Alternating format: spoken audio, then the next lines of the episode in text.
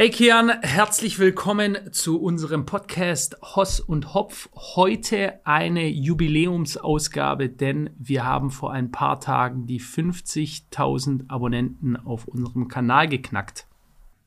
Ja, mega. Glückwunsch an dich, Philipp. Glückwunsch an uns beide und fettes Dankeschön an jeden aus der Community, der diesen Podcast hört, der ihn unterstützt. Ich bekomme in letzter Zeit echt viele Nachrichten auf Instagram, auf Twitter, wegen des Podcasts und ähm, so viel wie noch nie eigentlich. Und es freut mich immer sehr, weil das sind einfach sehr tiefgehende Komplimente, die darüber sprechen, hey, ich find's gut, dass ihr über Themen spricht, über die sonst keiner spricht, oder ich find eure Ansichten immer sehr interessant, dass ihr von beiden Seiten Themen beleuchtet. Und das freut mich einfach sehr. Und deswegen haben wir heute auch wieder ein interessantes Thema für euch. Kurz eine Sache. Ähm, der Kurzclip-Wettbewerb, für die, die es nicht wissen, auf diesem Podcast-Kanal gibt es einen Kurzclip-Wettbewerb, bei dem jeder teilnehmen kann. Denn wir kriegen manchmal auch so Messages von ja, Creatoren, die uns fragen, ey, darf ich Clips von eurem Podcast erstellen? Jeder darf Clips von unserem Podcast erstellen. Ihr könnt sogar Geld damit verdienen, denn wir verschenken 2500 Euro jeden Monat in unserem Kurzclip-Wettbewerb an Kurzclips, die von unserem Podcast hochgeladen werden und auf allen Kurzclip-Plattformen YouTube Shorts, TikTok und Reels, Instagram Reels hochgeladen werden. Und jedes äh, TikTok oder Short, was über eine Million Klicks erreicht, natürlich echte Klicks, qualifiziert sich einen Teil dieses Topfes zu gewinnen. Und da haben wir diesen Monat auch wieder viele Gewinner. Aber das losen wir in dem nächsten Podcast nach diesem Podcast auf. Also falls ihr mitgemacht habt, die Auflösung kommt im nächsten Podcast. Und falls ihr mitmachen wollt, unten verlinkt ist ein Google Forms, da könnt ihr euer äh, Reel hochladen und da stehen auch alle Bedingungen. Ich würde sagen, Philipp, wie war dein Wochenende, mein Lieber? Äh, war sehr angenehm. Ich hatte, ich war in Baden-Baden, das ist ungefähr eine Stunde 20 von Stuttgart entfernt. Das ist ein alter historischer Kurort, der eigentlich sehr Russland-affin ist, weil dort die Familie Romanov, die alte Zahnfamilie, viel Zeit verbracht hat, als auch einige Töchter dorthin verheiratet hat. Denn das arme, äh, damals ärmere Haus äh, Württemberg, Königreich Württemberg und äh, auch im Badischen, die haben gerne äh, russische Zarentöchter geheiratet, weil da eben viel Geld reinkam. Auf jeden Fall dort haben wir äh, mit der fast der ganzen Firma, wir waren so, ich glaube 24, 25 Leute, ungefähr fünf, sechs haben gefehlt, äh, haben wir so einen Workshop gemacht dieses Wochenende, war mega geil wirklich Spaß gemacht, weil wir uns teilweise nicht sehen und an verschiedenen Orten äh, die Büros haben und verortet sind und einige Leute auch im Homeoffice. Ähm, ja, war mega cool. Kann ich nur empfehlen, äh, immer wieder Leute zusammenkommen zu lassen und einen gesamten Brainstorm zu machen. Äh, und das hat uns sehr weitergeholfen, war angenehm. Cool, klingt interessant. Ähm, das Thema, was ich heute vorgeschlagen hatte, beruht auf mein letztes Wochenende. Und zwar mhm. war ich im letzten Wochenende das erste Mal in meinem Leben beim F1 Grand Prix in Monaco. Und Monaco ah, ist, glaube richtig. ich, ich glaube, Monaco ist der ähm, bekannteste Grand Prix Standort, F1 Standort, oder? Also definitiv der legendärste Ort auf jeden Fall, weil es eben mitten durch die Stadt oder das Städtchen geht, sollte man sagen. Äh, und du eben, das wirst du ja aber gleich am besten selbst äh, erklären können, von vielen Balkonen und Fenstern aus äh, direkt äh, blicken kannst auf das Renngeschehen. Und das ist halt super nah und ja, ist der OG-Ort äh, für Formel 1. Ja. Genau, ich glaube, Monaco ist der, der einzige Formel 1 Rennort, wo es wirklich in einer Stadt auf Straßen, die sonst befahren werden, stattfindet. Das Rennen, sonst findet das Rennen auf einer Rennstrecke statt. Ähm, weil ich habe tatsächlich ein Video ge gesehen, als ich mit dem Flugzeug hingeflogen bin auf dem Weg, weil ich selber ganz kurz hier, bevor wir anfangen mit diesem Thema, keine Sorge, falls ihr keine Formel 1 Fans oder Autorennsport-Fans seid, darum geht's nicht. Wir werden jetzt nicht im Detail über irgendwelche technischen Details von irgendwelchen Autos und Sportwagen und sonst was sprechen, sondern es geht mehr um das, was dahinter steckt. Weil ich war jetzt persönlich auf zwei Grand Prix. Einmal in Monaco, einmal in Abu Dhabi. Und da steckt doch sehr, sehr viel Marketing und super viel Dichte an Vermögen hinter. Was ich damit meine, da kommen wir gleich drauf zu sprechen, weil das ist wirklich, da muss man einen, äh, ich würde sagen, Insider-Einblick für bekommen, um das Verständnis mhm. dafür zu haben, was da eigentlich wirklich passiert bei diesen Formel 1-Rennen. Ähm, Und äh, ich muss auch erstmal sagen, als ich noch jünger war, ich war leider, obwohl ich sehr ähm, autoaffin immer war, also ich fand Autos immer sehr interessant, Sportwagen immer sehr interessant, aber F1, wenn ich das auf dem Fernsehen gesehen habe, dachte ich, ey, da drehen sich Autos im Kreis. Warum, warum sollte mich das jetzt interessieren? Ich fand da immer andere Sportarten interessanter. Mittlerweile finde ich interessant, muss ich sagen, weil ich jetzt auch verstehe, was da passiert. Ähm, und wie gesagt, ich war dieses Mal eingeladen in Monaco und ich hatte das gesamte die gesamte Experience quasi, das gesamte Erlebnis äh, mit Paddock Pass, mit ähm, Pit Walk. Wir waren in der Garage, wo die Autos äh, quasi aufgefrischt werden und ähm, wo die Familie vom Team ist, von den Fahrern und, und solche Geschichten. Plus eben auch auf, in Monaco äh, gibt es einen Yachthafen, mit dem, wo man auch auf die äh, auf das Rennen schauen kann. Da waren wir auch auf einem Boot, dann waren wir in einem Apartment mit super gutem Blick. Also alles wirklich, was man da erleben kann. Und da wollte ich einfach mal drüber berichten. Erklär mal ganz kurz vielleicht, äh, bevor du weitermachst. Du sagst Pitwalk, verstehe Pit, da kannst du da in der Gegend rumlatschen. Okay, aber was war das erste, was du da gesagt hast? Haddock oder Paddock? Paddock. Ähm, Pitwalk ist, also erstmal Pitwalk ist das, wo das Pit ist, also die Garagen von den verschiedenen Teams. Und ähm, da kommt man quasi auf die Rennstrecke. Und Paddock ist sozusagen so wie ich das verstanden habe, das VIP-Ticket, womit du in diesen Paddock-Club, so heißt das, reinkommst bei F1 und dieses Ticket kostet, glaube ich, wie gesagt, ich wurde eingeladen. Ich habe nicht für diese Tickets bezahlt, aber ich glaube, ein Paddock-Pass kostet 15.000 Dollar pro Person für, für ein Rennen, glaube ich.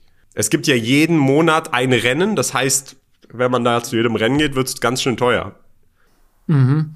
Das kann ich mir, ja, das wird wahrscheinlich ganz, ganz schön teuer. Nicht nur das, sondern die Location natürlich in Monaco ist auch mit Sicherheit, um das Erlebnis Formel 1 äh, mal zu machen, mit Sicherheit die teuerste, äh, die teuerste Location, die du dafür machen kannst, weil einfach alles äh, in Monaco, der Quadratmeterpreise aufgrund des sehr begrenzten Platzes natürlich super, super teuer ist und sich auch alles ähm, und sich auch alles konzentriert an diesem Wochenende. Ja. Hast du denn, das wäre meine allererste Frage, bevor du weitermachst, hast du Conor McGregor gesehen? Ja, ich habe Conor McGregor gesehen, denn Conor McGregor war auf seinem kleinen äh, Lamborghini-Boot an dem Yachthafen in der ersten Linie, wo man auch sagen muss, in diesem Yachthafen kostet es ja auch Geld überhaupt dort mit seinem Boot stehen zu dürfen. Das kostet ja unglaublich viel Geld, vor allem an F1-Wochenende. Aber Connors Boot und das Lustige an der Geschichte ist halt, Connors Boot ist ein Boot, ich glaube, es kostet ungefähr drei bis vier Millionen Euro oder Dollar. Wenn du das dir angeschaut hast, da von diesem Apartment oder irgendwie, von einer Sicht, dann sieht sein Boot wirklich im Vergleich zu den Yachten, die da standen, aus wie ein, ähm, wie heißen diese Boote, die die Leute abholen? Ein Tender. Wie ein Tender, Philipp. Das Boot von Connor sah aus wie ein Tender.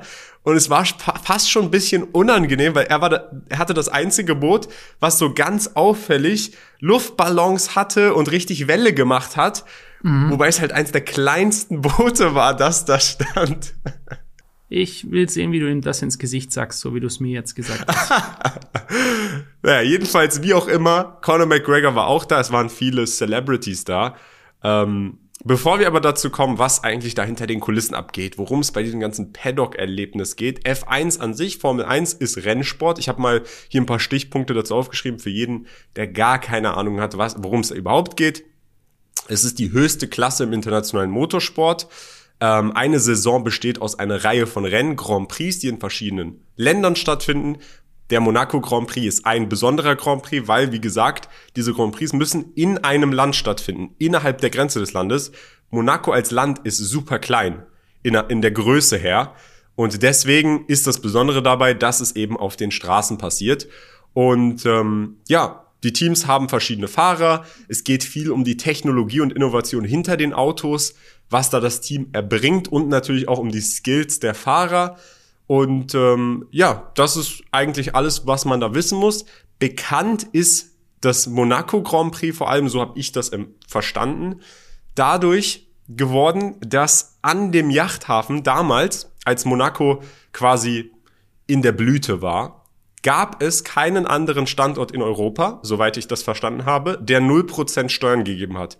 Wie konnte Monaco das ermöglichen? Indem Monaco das Casino aufgebaut hat. Damals war Glücksspiel in Frankreich illegal und in dem in Italien auch. Das heißt, in den anknüpfenden Ländern war Glücksspiel illegal. Monaco war der einzige Ort mit einem Casino.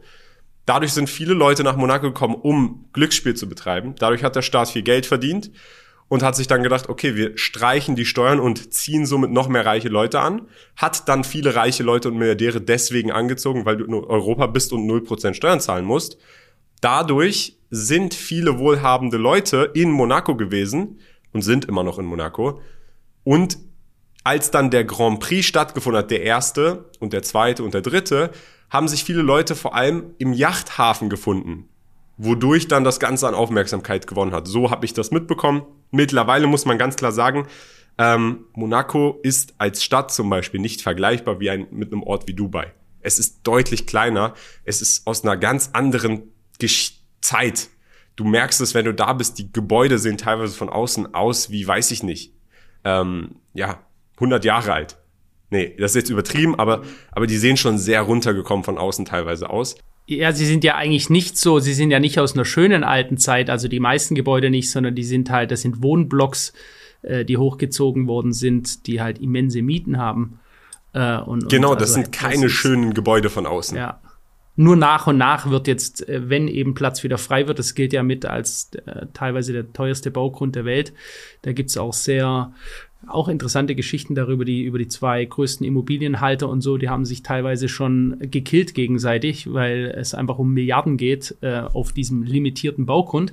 Das ist ja eigentlich die Familie Grimaldi, äh, die Fürstenfamilie, die als Piratengeschlecht gelten. Also die haben das damals quasi mehr oder weniger erobert. Ich meine sogar vom Seeweg äh, wer da mehr Insights hat, ich bin kein Adelsexperte, was die Thematik angeht, aber ich meine, dass das ein Piratengeschlecht war, die sich dann dort an diesem kleinen Fleckchen äh, Küstenregion festgesetzt haben.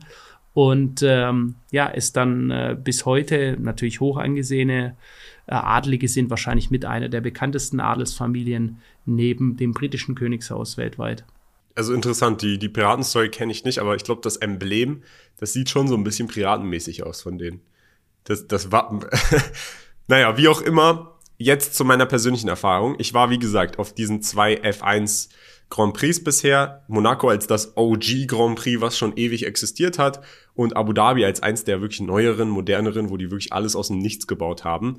Ich muss sagen, es ist ganz unterschiedlich. Natürlich die, die Atmosphäre bei beiden Events war super das würde ich auch sagen, das ist so das Hauptding, weil in Abu Dhabi beispielsweise, auch da war ich im Paddock und auch da waren wir quasi mit einem Rennteam da du hast keinen Blick auf das Rennen. Wenn du da bist vor Ort, schaust du auf einen Fernseher. Du hörst die Autos im Hintergrund. Du siehst vielleicht eine Ecke des Rennens, wo dann Autos drehen, aber du guckst und verfolgst das Rennen auf einem Fernseher, weil wie sonst willst du wissen, an welchem Rang wo wer ist und wie viel Zeitunterschied welcher Fahrer hat. Also im Grunde genommen dieses man schaut F1 in Person ist nicht vergleichbar wie Fußball schauen oder Basketball schauen oder sonst was schauen, sondern es geht um etwas anderes. Keiner guckt, der vor Ort in diesem Paddock Club ist und 15.000 Dollar bezahlt hat, das Rennen. Und das hat mich überrascht, weil ich erst dachte, es geht um das Rennen. Aber in diesem Sport, in dieser Sportart geht es nicht um die Sportart tatsächlich. Denn in Abu Dhabi, das war ja mein erstes Grand Prix, da sind wir durch den normalen Eingang rein, ich und ein Freund von mir, und wir haben dann unsere Paddock Pass irgendwann im normalen Eingang bekommen und sind dann in den VIP gekommen. Und im VIP waren gefühlt mehr Leute als im normalen Bereich. Und ich dachte so, hä, was, was ist das denn jetzt hier? Weil der, der Paddock war in Abu Dhabi direkt hinter der Tribüne, wo die Leute saßen, die die normalen Tickets haben, die auch schon teuer sind. 800 Dollar, 1000 Dollar teilweise. Aber der war komplett voll und ich denke mir so, warum ist dieser Bereich so voll? Die, die, kann mir doch keiner erzählen, dass jetzt hier wirklich jeder 15.000 Dollar bezahlt hat. Und dann ist mir direkt aufgefallen, okay, dann läuft da Ascher vorbei und dann läuft da, weiß ich nicht, der Star vorbei und der und ich denke mir, okay, also das ist äh, das ist doch schon was Besonderes, weil du gefühlt jede fünf Minuten irgendeinen Celebrity hattest, der da in diesem Paddock VIP Bereich einfach an dir vorbeigelaufen ist.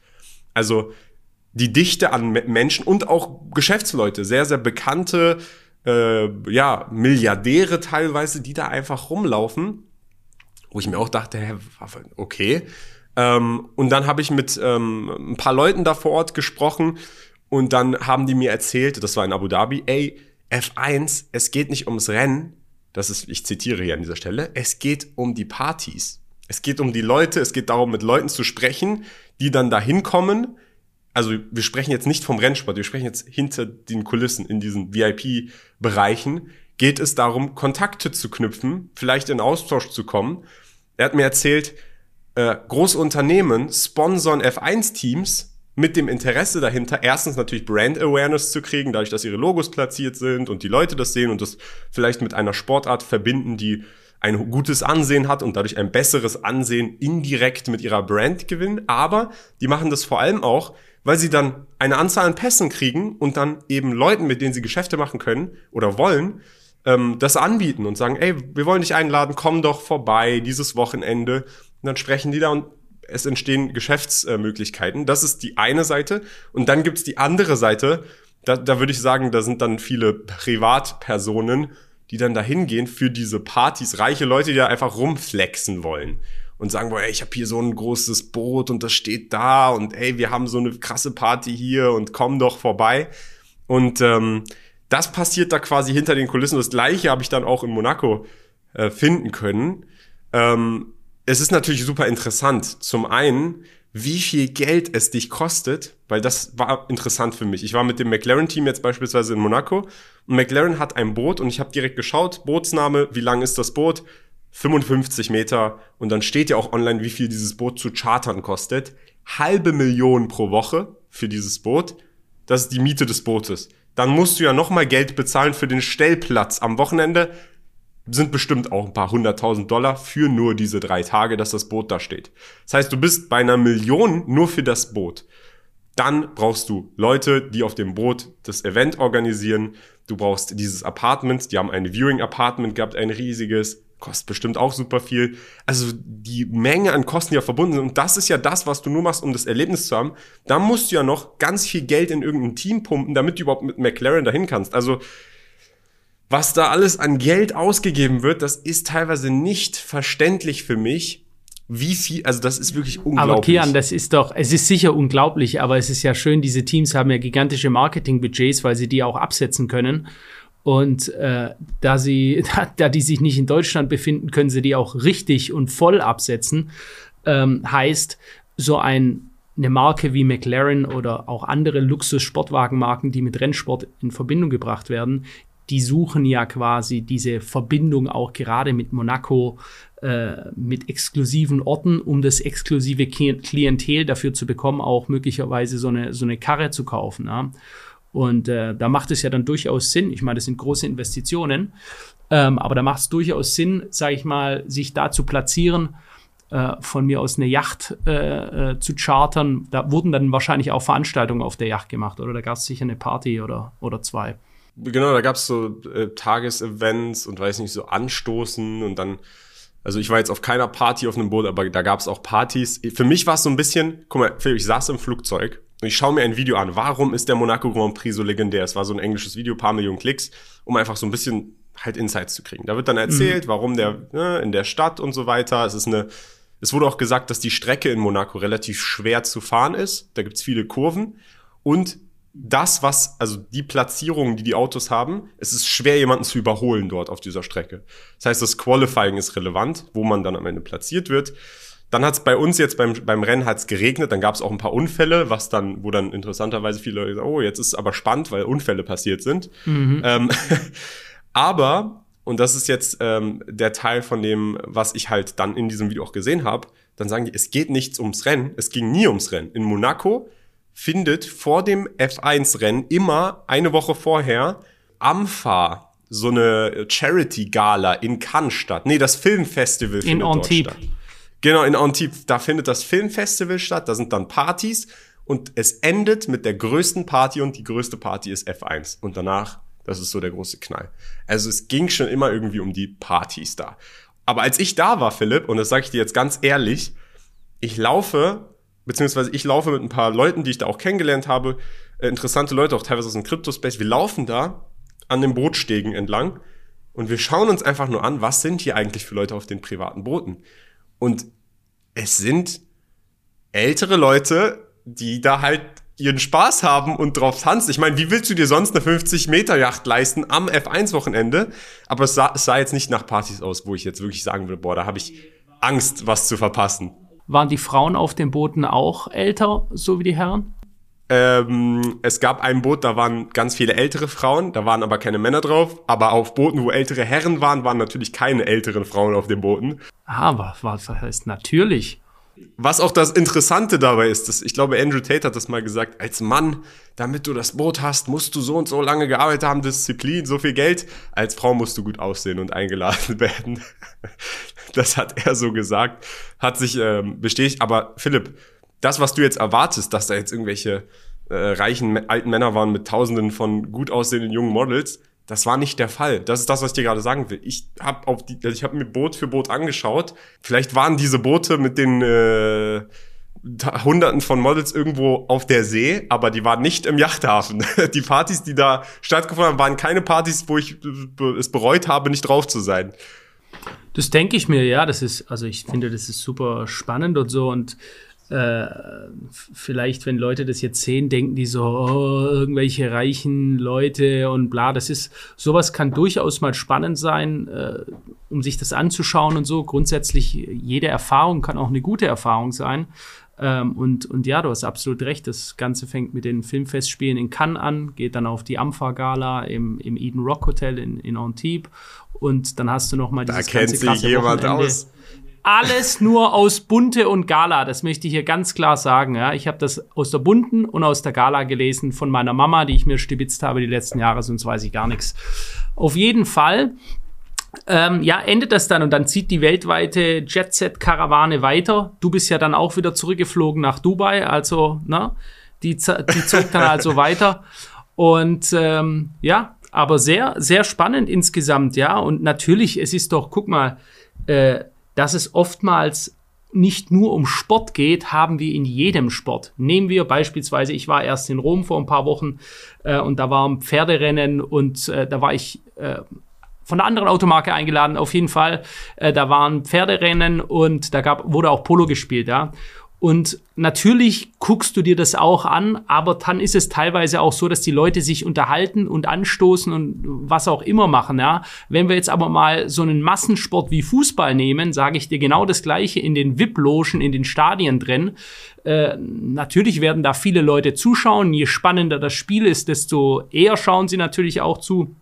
Aber klar ist doch auch, wenn da irgendwelche Leute sind, dort werden Geschäftskontakte angebahnt, äh, dann unterhalten die sich auch oder vergnügen sich anderweitig oder so. Also ich glaube, das ist grundsätzlich so, dass du in äh, so in den Logen VIP, wo du tolles Essen dabei hast, wo du Getränke kostenlos hast oder vorab schon bezahlt hast dafür, dass man das dann natürlich auch nutzt, um sich da zu vergnügen und mit anderen Leuten auszutauschen. Ja, das stimmt schon, aber also du hast ja wirklich auch Sportarten, wo du vor Ort ein besseres Erlebnis hast wie vor dem Fernseher.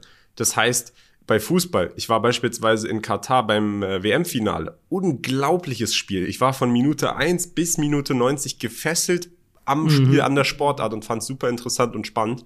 Und auch die Logen, die ich, ich war da in keiner VIP-Loge, ich habe es einfach geschaut, aber auch die Logen, die ich gesehen habe, die haben alle das Spiel geschaut. Gut, es war auch ein super spannendes Spiel.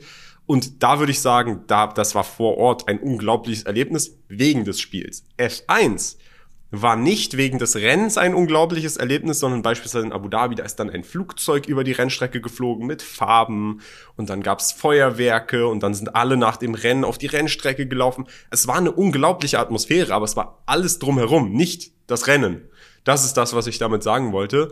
Und äh, wenn du ein Fußball, ein Basketballspiel, sorry, ein Basketballspiel schaust, habe ich auch schon von Leuten gehört. Ich selber habe jetzt kein, ähm, keins der NBA-Spiele selber gesehen, aber zum Beispiel jetzt habe hab ich von einem Freund gehört, NBA, ähm, da ist auch super krasse Show und wenn du das in Person siehst, das Basketballspiel hautnah, das soll super cool sein, aber da geht's dann auch mehr darum, dass das, was in der Sportart passiert, amplifiziert wird durch die Shows, ehe dass da drumherum alles passiert. Und das war so ein bisschen das Gefühl für mich bei, bei dieser Sportart ähm, Renn, Autorennfahren und Formel 1. Zumindest bei, in Monaco und in Abu Dhabi. Das waren ja die einzigen, die ich gesehen habe. Ja, ich denke auch. Also das gibt's ja auch am Nürnbergring und in anderen Strecken und da gibt's auch ähm, wohlgemerkt andere Erlebnisse. Also Kian, das, ja, du bist da privilegiert und hast da natürlich geil Access gehabt überall, aber es gibt auch die meisten Leute, die halt irgendwo am bei irgendeinem Rennen, muss ja nicht in Monaco sein, äh, auf den Tribünen sitzen und äh, das ganze Wochenende mitnehmen. Das ist ja eben, das ist ja mehrtägig Qualifying mitnehmen und so, da ihre Bratwurst essen und ihr Bier trinken und da wahrscheinlich genauso ein gutes Erlebnis haben, aber eben ein anderes Erlebnis. Ja, es ist nicht immer besser oder schlechter, es ist einfach nur anders. Ähm, aber sehr spannend. Was mich jetzt interessieren würde, ist, was war dein Highlight an diesem Wochenende? Egal, muss nicht Rennen sein, einfach während du da warst. Mein Highlight an dem Wochenende. Hm, gute Frage.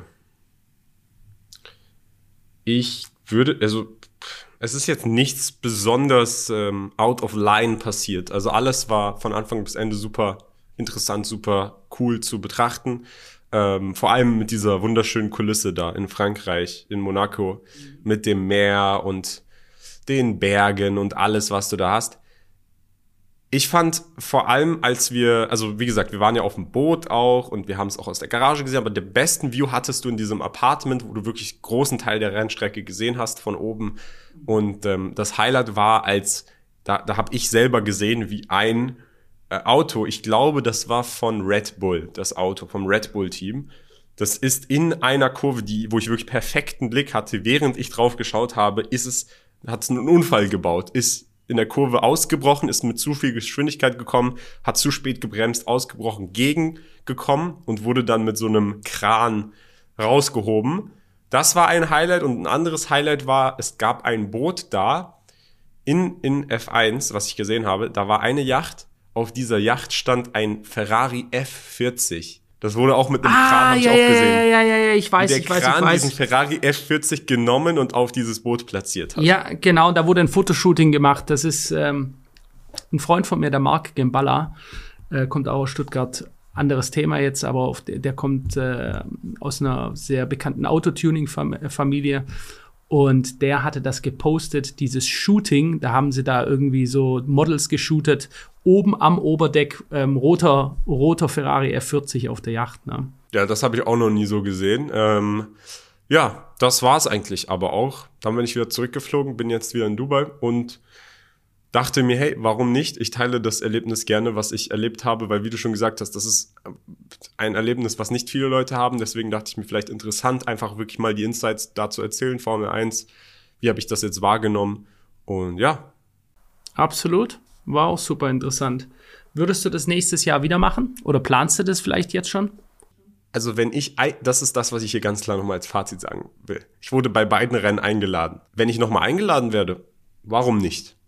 Selber dort Geld dafür ausgeben, um in den Paddock Club zu kommen, würde ich niemals machen. Ich würde niemals mir ein Boot mieten, dass ich dann dafür hunderte tausend Euro abstelle.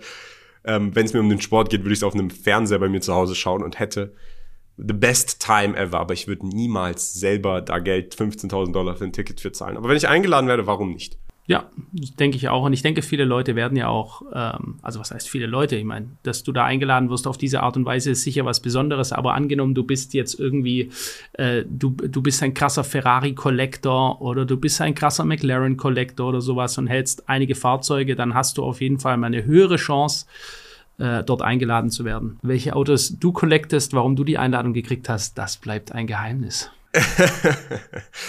ich würde sagen, eine, eine tolle Note, um das, den Podcast hier, die Folge zu beenden. Ich hoffe, Leute, es hat euch gefallen. Ich hoffe, ich konnte euch ein paar interessante Einblicke bieten. Lasst mich gerne mal in den Kommentaren wissen, wie euer Erlebnis war, wenn ihr schon mal bei einem F1 Grand Prix wart oder ob ihr da irgendwelche Anregungen habt. Philipp hat mich gefreut. Ich würde sagen, Leute, jeden Montag, jeden Freitag auf allen Podcast-Plattformen das war's. Schaltet gerne wieder ein. Ciao.